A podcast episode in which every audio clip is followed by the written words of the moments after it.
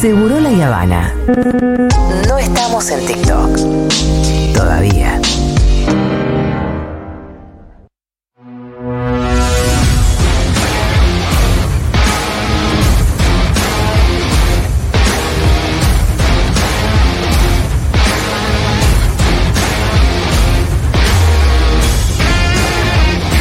Muy bien, ya estamos en vivo en el canal de YouTube de Futurock. Eh, con Iván Jagroski, por supuesto, no, no estamos en vivo en el canal de YouTube porque sí, Claro. sino que se selecciona muy particularmente este Cuando momento de la Correa. semana, cuando vino Correa, Iván. Sí, todos los expresidentes. Sí, parece bien. Sí. ¿Vos fuiste presidente de qué? Yo fui presidente del Centro de. Estudiantes de. eh, ¿En serio? De, sabía. ¿Y por qué mentira? Ah, boludo. Bueno, ¿nunca Sí. presidente de nada? No, nunca presidente de nada. Ok. Soy eh, presidente de Cenital. Ah, bueno. Claro. Ahí tenés. Ahí está. O sea, no, Un no gran existe el medio de comunicación. Pero cuando diseñaron los cargos, Sí. podrías haber sido CEO, emperador de Cenital. Podría haber puesto lo que quería y no le puse nada. Director, creo que es. Re- uh. No, director. ¿Sabes qué me gustaría? a- a- Acá tampoco tenemos los cargos nosotros. Mm, El que el cargo. chapa a los cargos. ¿Sabes qué cargo me gustaría a mí tener? ¿Cuál, pero cuál? nunca lo podría tener porque Sí. soy un burro para eso. ¿Cuál? Eh, CFO. Me encanta. Me gustaría que en día Iván CFO. ¿Qué? CFO. ¿Cuál es el CFO? CFO de finanzas. Claro. Ah. CIO de información. Es mi hermana es CFO. Mi hermana más grande. Tengo una hermana elegantísima, Ahí ustedes lo saben. ahí está. Che, bueno, tenemos varias cosas. Sí. Vamos al grano. Em, tenemos Brasil. El impacto del triunfo de Lula un poco. Ya estuvimos hablando bastante. Por eso, pero- me imaginé. No, pero tu mirada un poco más. No, no tengo mirada. Bueno, con la quieras. basura. Eh, tenemos un poco sobre las pasos. Sí, es muy interesante todo lo que Sí. surgió a partir de las declaraciones. Lo que, lo que no llegué a Sí. escribir, Ajá. eh, básicamente porque me lo olvidé. Sí. Y porque hoy eh, no llegó la niñera y entonces me tuve que quedar con Lucio. Hasta, por eso llegó muy tarde el newsletter. Sí. La verdad, todo esto es. eh, Bueno, forma parte del entretelón del De- de- newsletter. Me Y gusta en- saber que. A mí también me gusta el entretelón. del eso. newsletter. y me olvidé. Y me gusta saber que haya. ¿Qué, qué te nada, olvidaste? que hayas priorizado, ¿Qué que no lo hayas encerrado en el baño para sacarlo a tiempo. Digo, también me encanta saber eso. Está bueno, está bueno, sí. Habla de Em, tu, la humanidad que te queda. ¿Viste? Es un montón. Eh, no, me olvidé de poner cosas Ah, que ¿sobre sabía las paso? sobre la interna de la oposición, Ah. sobre el comunicado que no fue de Juntos por el Cambio, sobre el acto del radicalismo. No me olvidé de cosas, porque no me entraron por un tema de tiempos. Entonces va a ser una exclusiva. Sí, me gusta. De seguro la Habana. ¿Sabes qué me acordé hoy cuando lo miraba ¿Qué? a Lucio? Porque recuerdo el momento en que Sí. iba a escribir eso y vi su rostro Sí, apoyado en la mesita, sí. Sí. haciendo caca. Ah, con pañal. Sí, sí, sí. Ah. ¿Viste la cara que ponen los... eh, bueno, no sé si... Supongo que son todos los bebés, yo conozco solo al mío. Sí. Eh, cuando hacen caca, que hace mucha fuerza. No, a Rita no la tengo yo en ¿Cómo esa. de- ¿cómo ah, se- no, no, no, no, la cara que hace Lucio. ¿Ah, sí? No, no, no. No, Manu no. no tiene cara de hacer tanta fuerza, pero sí de. estoy una circunstancia. Y, y- no, y como que esto no debería estar haciéndolo frente al resto. Como hay una cosa donde. Hay una donde empiezan a retirarse, sí, que es muy de linda pudor, también. Se, No, acerca, no. se aleja un poquitito. La cara del chabón. Sí, y ahí fue que te olvidaste de No, contar. me, me estoy algo. acordando que ese fue el momento en el que él me miraba y hacía cara de estoy haciendo fuerza. ¿Podrías hacer la cara a tratar de hacer una imitación? Te juro que no, porque es, Esto va a agarpar en las redes. Tenemos que salir un poco del lugar de, en el que te quisieron poner la semana pasada. no pasa nada. Soy Iván Neustadgrovsky. Ahora. No hay problema con eso. O sea, humanizarte un poco, que hables de tu nene, de la cara que pone cuando se caca. No, no, no quiero llegar, bien. no quiero llegar a tanto. Prefiero deshumanizarme y no hacer la cara, la verdad. Bueno, perfecto. Eh, ¿Por dónde quieres arrancar entonces? Em, Cosas que sabes de la interna de la oposición me interesa, por ejemplo. bueno, ¿qué, qué La más pasó? interna, mejor. ¿Qué pasó? Bueno, obviamente vieron hoy Lo fue de Bullrich, sí, día. Lo de Bullrich, que salió aparte dijo no voy a pedir perdón, perdón me tienen que pedir. Me Extraordinario. chupes la verga. ¿sí? A los ahí, la, la verga, la chota, la pija, la pija. La Eh, chota. extraordinario lo de eh, la licenciada en Ciencias Políticas por la Universidad de Palermo, Patricia Bullrich Luro de Pueyrredón. Extraordinario. Lo de la Universidad de Palermo no recuerdo si es así, pero estoy casi seguro que era así. Luro de Pueyrredón. Wow. Fa. Prima de Fabián Cantilo. ¿Te acordás que cuando, cuando nos estamos yendo mucho por las ramas, ya volveremos? Sí, apá, apá, no voy a tener que ir, no vamos a haber hablado de nada. Eh, cuando Luis Delía le decía, lo bardeaba a Pino, le decía Fernando Pino Solanas Pacheco. Fernando Ezequiel Solanas Eso, Pacheco. me faltó una. Sí, Para variar lo de lo cheto que era. sí, eso decía. Bueno. Era una, una impugnación para Delía. Bueno, la cuestión es que eh, eso es un. Obviamente es la superficie de algo que, que está eh, mucho más denso abajo, que tiene una serie de cuestiones eh, que se, se ponen de relieve con una declaración no inocente que hace Guado de Pedro a propósito de la eliminación de las elecciones intermedias. En el que Guado de Pedro lo que está pensando es en un eh, acuerdo de largo plazo con el radicalismo. Y yo lo contaba en el newsletter, alguien del entorno de Guado me decía, eh, y si la reta se hace radical, también con la reta. ¿Por qué esto interesa a los radicales también? Bueno, porque no, no, la, no la eliminación de la elección intermedia por sí misma, porque eso implica una reforma constitucional que demora por lo menos cuatro años por los mandatos de los senadores, etcétera, etcétera, etcétera, sino porque lo que eh, empieza a discutirse en la oposición es si va a llegar unido o no Juntos por el Cambio a las elecciones del año que viene. Ya no eh, en una cuestión meramente de agenda o meramente ideológica, sino práctica. En la cual hay un sector amplio. Yo, hoy alguien me recordaba que yo había dicho esto en el conclave con Maslatón Ajá. en el método Rebord. Hay una parte muy amplia para la cual Macri y Bullrich son un límite no solamente ideológico, sino operativo, en el cual no quieren compartir. un- así como para Schiaretti y Cristina es un límite, Sí. por ejemplo, hay muchos radicales para los cuales Macri es un límite. Que no lo fue y ahora lo es. No lo fue. Exactamente, que no lo fue y ahora lo es. La pregunta es, ¿puede ese sector del radicalismo Sí. hacer el corte en Bullrich y entre comillas generar esa famosa tercera, ya sería cuarta vía en este caso, ¿no? A menos que Macri y Bullrich condensen una opción con Javier Milei. Una cuarta vía donde de un lado el límite sea de repente Schiaretti y del otro sea Rodríguez Larreta, por ejemplo, y adentro incorpore a una buena parte del PRO, a una buena parte del peronismo y a prácticamente todo el radicalismo. Bueno, eso Eso ya sería una otra fuerza Esto se política. otra fuerza que- esto se está pensando, hay una mesa en la que esto se está pensando Sí. concretamente. ¿Quién conduce esa mesa? No hay conducción en términos eh, justamente de, bastón de mando, de Sí. liderazgo, pero ya hay como una idea de fórmulas presidenciales, digamos, ¿no? Eh, en la que obviamente esto beneficiaría a Rodríguez Larreta, lo que estoy diciendo, Facundo Manes no estaría de acuerdo con lo que yo estoy planteando ahora, que es Larreta Morales, Santilli Abad, Lustoso Soledad Acuña. Esa, son, esa sería la paso de ellos. Esa sería el esquema con Rodríguez Larreta presidente. Sí. Con ese acuerdo, más que paso sería Son esa- esos esas grupitos. fórmulas en nación, provincia y ciudad. Ah, perfecto, perfecto. Era por jurisdicciones. entendiendo. Lusto Acuña, Larreta Morales y en provincia de Buenos Aires, Santilli y Maxi Abad. ¿Qué pasa acá? Bueno, ¿dónde entra Manes? Que se llevó el 40% de la paso Sí. en la provincia de Buenos Aires. Uno podría decir incluso, ¿por qué Morales vice no, manes. Y no, no, porque esto no. es interesante, porque cuando vos hablas con la reta y con el esquema de Manes, lo que te dicen es, o lo que te sugieren, que ninguno de los dos sería un buen vice del otro. Ajá. Es decir, el ¿Y por qué no?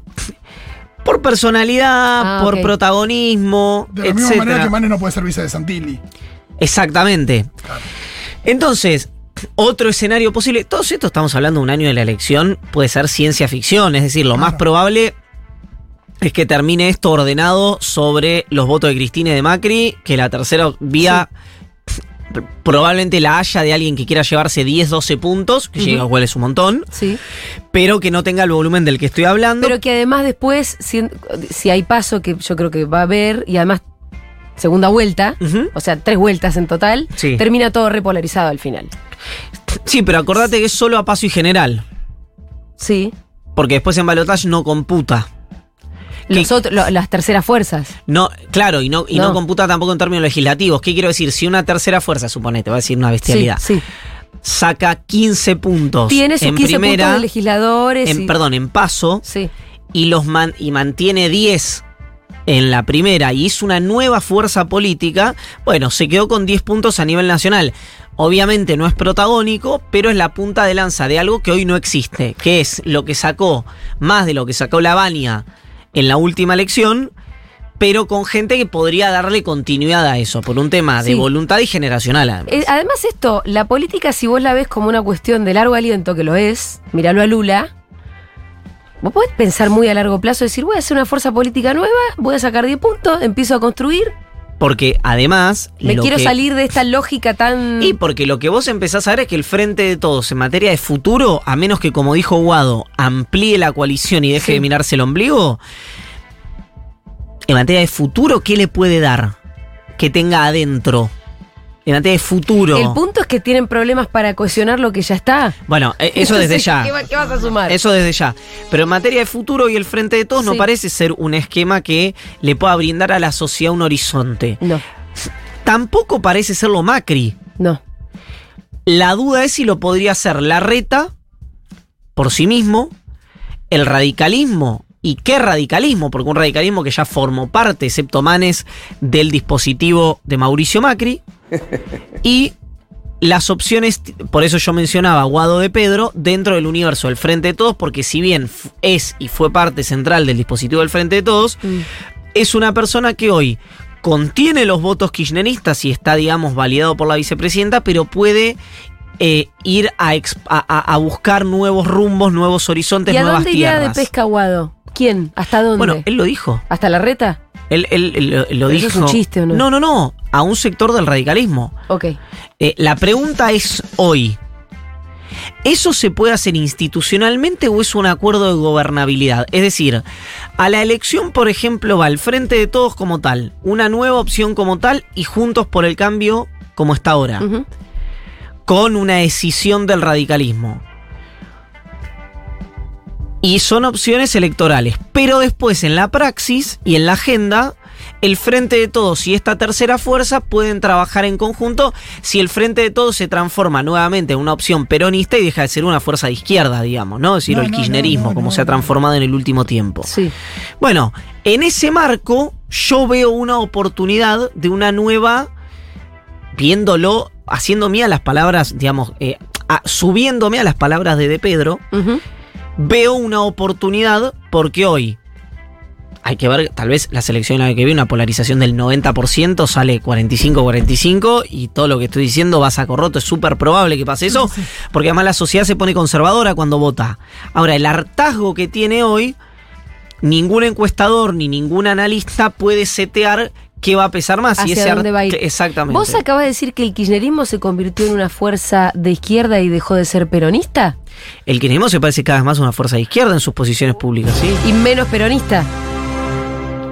menos peronista en los entendimientos de los gobiernos de Néstor y Cristina Kirchner.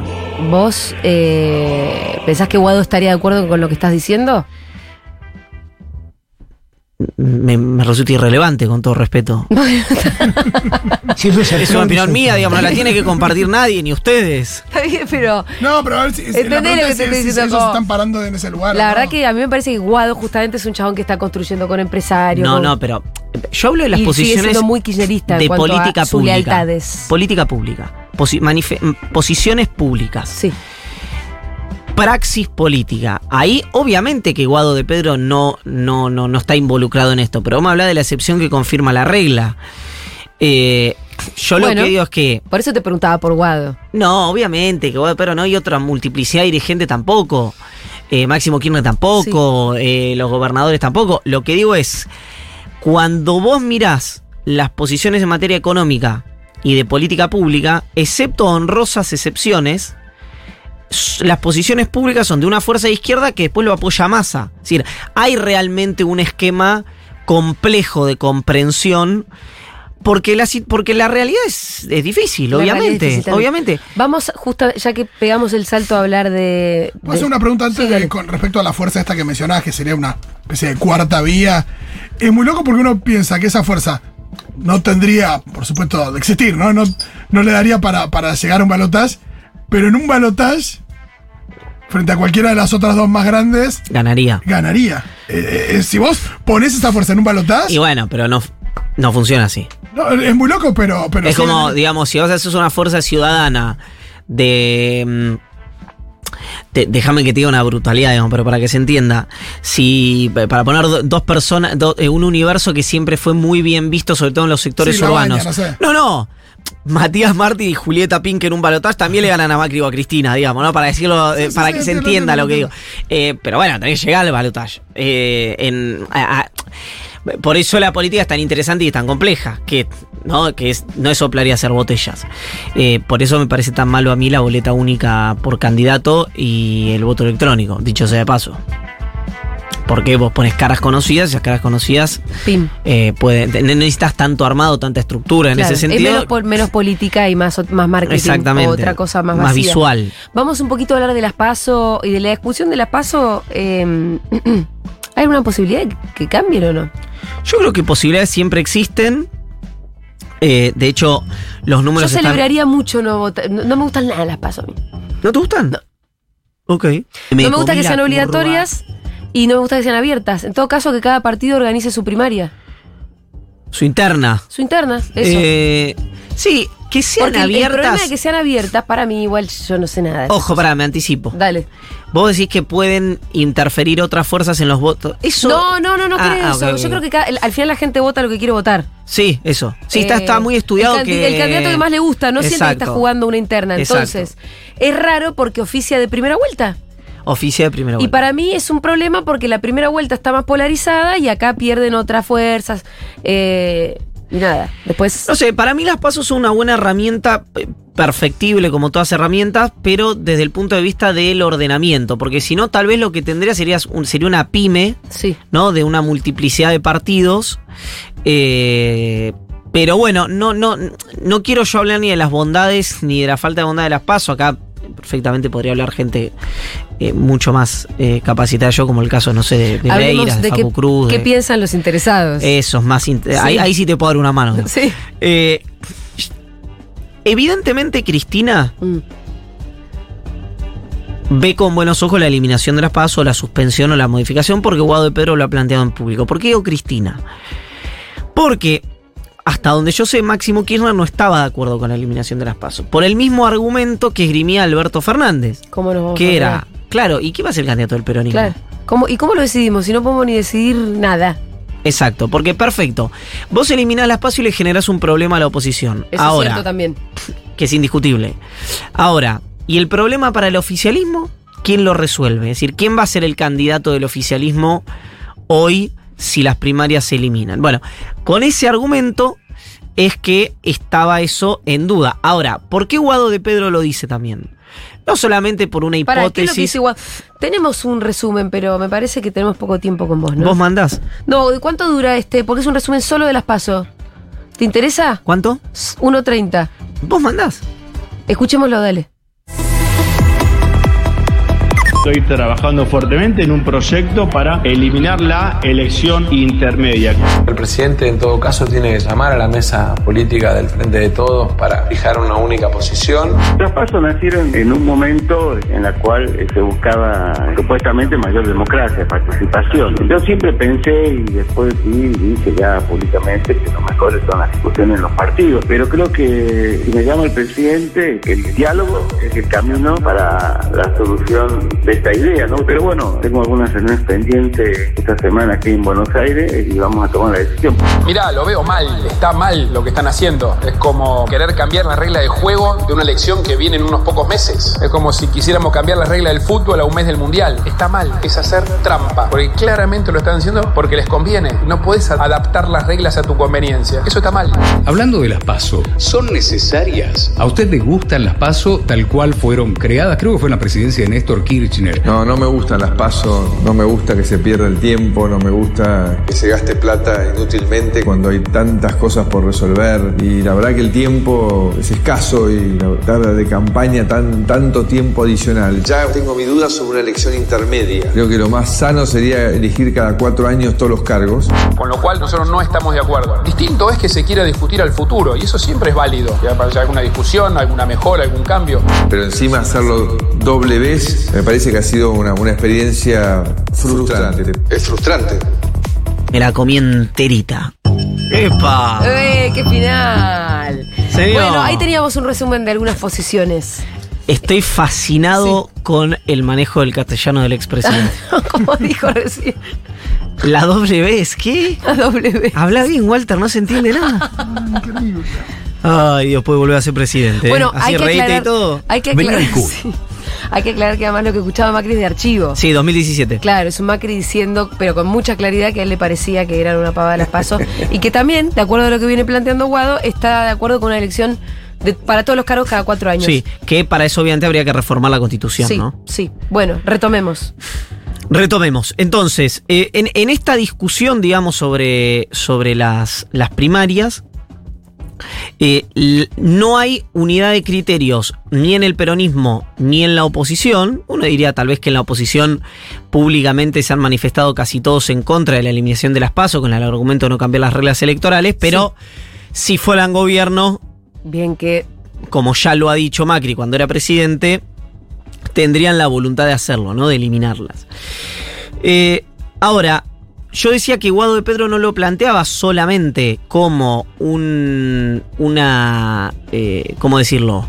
Una. mm, idea propia o conversar con la vicepresidenta, sino también como vector de lo que piensan los gobernadores y los intendentes, que son los principales interesados en que no haya primarias abiertas, simultáneas y obligatorias en su provincia, porque los gobernadores tienen más ordenados sus distritos y por lo tanto la eliminación de las pasos solamente le genera un problema a sus oposiciones en sus distritos. Eh, así que sobre ese escenario está recortada la discusión. Hoy el número no le da al gobierno para eliminarla, lo podría trabajar. Perdón, y Cristina, entonces vos, eh, como Guado lo dice, Yo que infiero- Cristina también quiere eliminar las pasos. E infiero que de mínima dio libertad de acción. De mínima. Infiero, porque Máximo está en contra. Guado lo planteó públicamente porque se lo han pedido gobernadores e intendentes. No me imagino a Guado haciendo algo el- con el- lo que Cristina esté expresamente en Perdón, contra. y Massa también dijo que no le gustaban las pasos. Que él siempre sí, lo dijo. pero Massa siempre lo dijo, sí. Claro, pero dice, anda a buscar a Google, dijo. Como Sí, yo siempre sí, lo dije. Massa Es- siempre lo Es dijo. repetirlo en el presente. Exacto. Y de hecho lo que dice Massa es, bueno, que el presidente llame a la mesa política. Porque lo que está pasando también en el frente de todos, que dicen desde el masismo y del kirchnerismo, que al margen de que si hay paso o no hay paso, al margen de quienes vayan a ser los candidatos, lo que no hay es una mesa política en...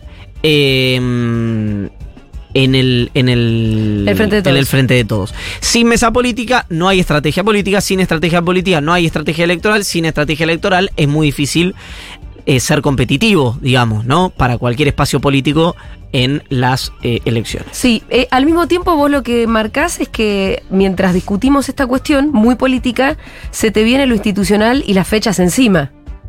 Que es que ya la semana que viene la Dirección Nacional Electoral tiene que empezar con la cuestión de las licitaciones para las PASO. Exacto.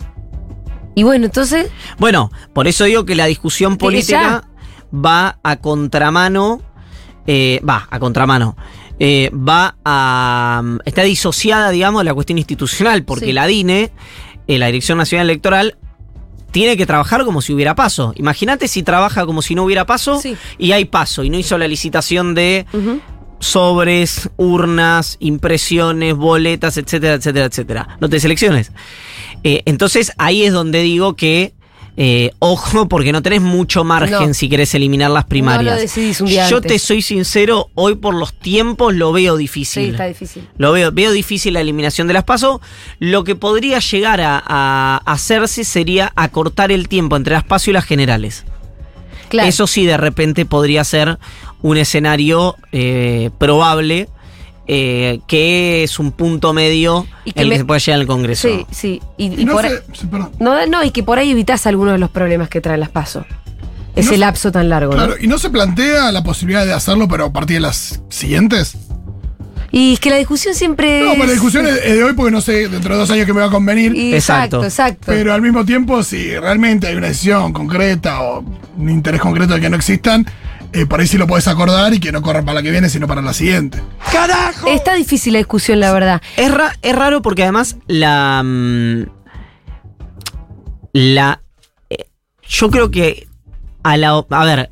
Estamos en procesos donde no hay hegemonía de 12 años, 16 años, Sí, ni siquiera sí. de 8, digamos, ¿no? En. Argentina. Eh, con lo cual, la paso es una buena herramienta para las oposiciones. Y cualquiera puede ser oposición en cualquier momento en Argentina. Con lo cual, Nunca sabes qué es lo que vas a. Exactamente. Bien, eh, nos quedan pocos minutos, así que quiero ir directamente a mm, una cosa que me interesa particularmente. Mira, contestaste tan bien en tu newsletter que yo lo leería como Lula dijo, este discurso yo lo voy a leer. no tengo problema que lo leas, sería un placer.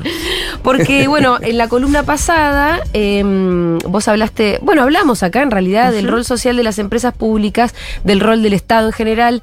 Se hizo un recorte de una parte que podemos discutir, obviamente. Em, para mí se hizo un recorte a veces malintencionado, a veces por ahí no.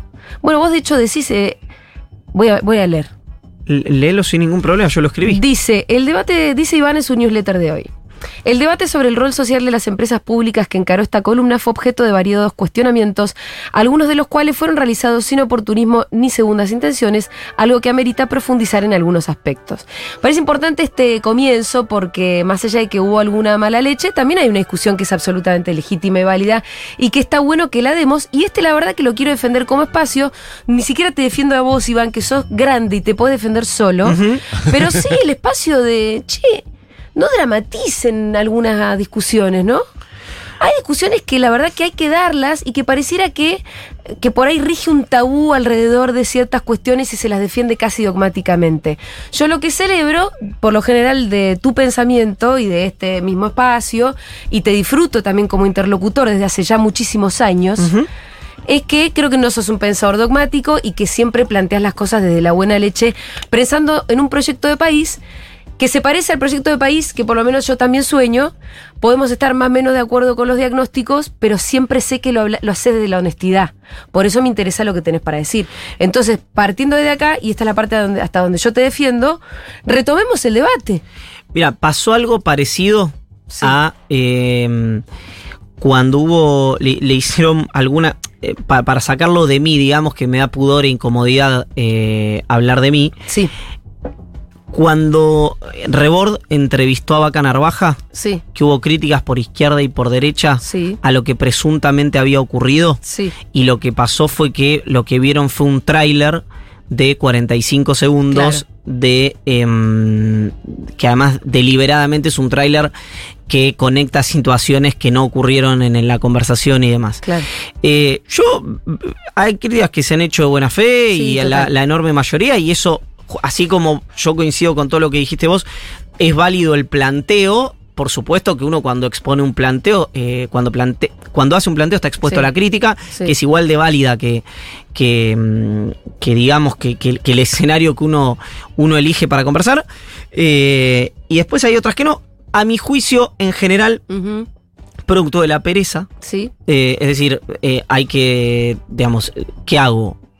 ¿Leo un newsletter entero y veo 45 minutos de charla o me guío por un recorte? Estamos en una época donde en general Garpa ocurre... el recorte. Sí, y no es, eh, no es atípico. En general la medianía hace eso y... Nosotros mismos lo hacemos, ¿no? Y por eso, y, y a mí, aparte ya me ha pasado también esto, con lo cual evidentemente algún problema tengo, ¿no?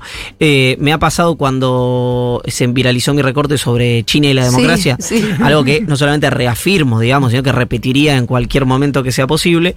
Eh, eh, entonces, hay, hay distintos universos, digamos. Tenés la gente que el recorte lo utilizó porque le gustó lo que dije sin ver el resto. Sí, Hay gente que el recorte eh, utilizó lo que dijiste. eh, y no le gustó sin ver el resto. Hay gente que sabe que eso tenía un contexto y eligió no verlo para hacer daño. Y hay gente que, eh, bueno, probablemente no tenga la, la voluntad y a veces la capacidad de eh, mirar más allá de sus propios dogmas. Hay gente que vio, que escuchó la nota entera, que la está mirando en vivo, que la estaba mirando en vivo, y aún así, esa parte no le gustó. A mí me interesa hablarle a esos. No, para, para. Absolutamente. Hubo muchísima Y no gente los otros. que vio la Sí. columna entera y aún viendo la columna entera no le gusta el encuadre, pero Exacto. con, con ese sector, digamos. Es donde vale la pena seguir conversando. Claro, exactamente. Eh, porque además los temas son, yo entiendo que lo que voy a decir va a contramano de la época. Pero yo trato de ser antialgorítmico, digamos. Sí. Es decir, hoy lo que se plantea es que lo que vale es, es todo la rapidez, la medianía, el recorte de TikTok, eh, lo- lo- los 30 segundos, los 45 segundos, etcétera, etcétera, etcétera. Eh, yo juego con esas cartas, no tengo ningún problema. Si quieren discutir, discutimos. Si quieren dirimir, dirimimos. Y si quieren agredir, nos agredimos. Yo no tengo el problema de jugar con ninguna cartas. Lo que digo es que las discusiones de fondo que necesita la Argentina, a mi juicio, no se tienen que dar con la lógica de TikTok, sino que se tienen que dar con una lógica más eh, parlamentaria en tanto y en cuanto eh, de conversación. y después... porque- perdón, porque si no. Po- sí. eh, si no, eh, se impone la, la otra idea, la que es más extrema, pero también hay, hay algo que, que surgió mucho en la charla, que es, che, tenemos que atender esta cuestión y mirarla y entenderla y asumirla como, como un tema que puede ser un problema, porque eh, si no viene y arrasa con todo. Bueno, es que el, el planteo de la columna Sí. de la semana pasada, del newsletter de la semana pasada y del newsletter de esta semana es cuando vos eh, a algo que es evidente lo negás, habilitas un discurso para que eso que ya está deslegitimado socialmente o está en proceso de deslegitimación abrace a todo un universo de cosas que la verdad no solamente no está deslegitimado, sino que es necesario. Por ejemplo, insisto con algo, tema déficit. El déficit no es malo per se. Si vos me preguntás, ¿el CONICET es deficitario? Tal vez es poco deficitario el CONICET. Tal vez tiene que ser más deficitario, porque debe ser más inversión en ciencia y técnica. Lo mismo que la inversión que se haga en IPF. Ahora, hay otros lugares que a mí sí me interesa, y no, yo mencioné dos, no quiero cargar las tintas sobre los que mencioné, pero hay otros, varios más, en el Estado, que digo, che, si vos tenés ingresos por 14 millones y un y, y- y, mm, déficit por 3.500 millones, ¿qué generás que sea eh, tan relevante? ¿Cuál es tu rol social tan relevante como para eh, eh, que los argentinos que no tienen educación o acceso a agua potable. o- porque además después eso, si lo, vos... lo paguen también. Claro, porque a- algunas críticas que se me hacían y que yo las, Sí. la- las tomo es tu planteo lo que hace, si hablas solo de déficit, porque vieron solo el recorte obviamente, es que eso aplica también para educación y salud. Yo no, justamente es al revés. Si vos no abrazás el tema déficit en los lugares donde el déficit es un problema y no entre muchísimas comillas una virtud, o un mal necesario, o un bien necesario, depende del encuadre ideológico, quien te va a encuadrar todo en materia de déficit es un gobierno que venga y que no crea ni en la salud pública, ni en la inversión en ciencia y técnica, ni en la inversión en IPF, etcétera, etcétera, etcétera. Yo sé, les digo la verdad, hace bastante tiempo que no sé si me volví un, un indolente Mm. o las cosas pasaron eh, de gente que no quiero o no respeto a importarme poco. Eh, para pa- casi no hubo para mí casi no fue un tema. Lo traigo porque además sé que concita en el universo en el que nos movemos nosotros y en este espacio en particular concita interés porque fue agenda una micro agenda hace poco valió una respuesta de la secretaria de empleo público de la nación de Ana Castellani eh, muy cordial y muy respetuosa en una conversación con Reinaldo Sietecase Sí. eh, que esa discusión esa a mí me parece bien eh, me, me parece esas son las discusiones que quiero tener digamos. No no las discusiones de la viralidad de las redes sociales de la inmediatez por lo menos por lo menos no en temas que yo creo que son tan centrales como estos. Así que repito si quieren dirimir dirimimos si quieren discutir discutimos y si quieren agredir nos agredimos yo voy a jugar en ese escenario o en el que ustedes quieran sin ningún problema porque me siento cómodo en cualquiera. Seguro la Habana, séptimo día del piso. ¿Eh? Ivancito, eh, sigamos profundizando siempre, no te no te dejé leerlo ¿Querés que lea alguna No, parte? no, no mientras esté yo al aire. Me da pudor que leas algo mientras yo estoy al aire que escribí yo. Eh, Léelo cuando me vaya si quieres. Dale, pero vayan a leerlo en el newsletter por si a alguien le quedó una duda. A mí me parece que ahí está, bueno. ¿A qué cámara? ¿Cuál es mi, cuál es mi cámara? Me ¿Qué encanta es decir eso? esto. ¿Cuál es mi cámara? ¿Eh? Este es un librazo que me recomendaron. Volvieron las recomendaciones, bien. Sí, y es un poco lo que está pasando en esta época. ¿eh? La época de las pasiones tristes. Y vaya Groski estuvo en Seguro.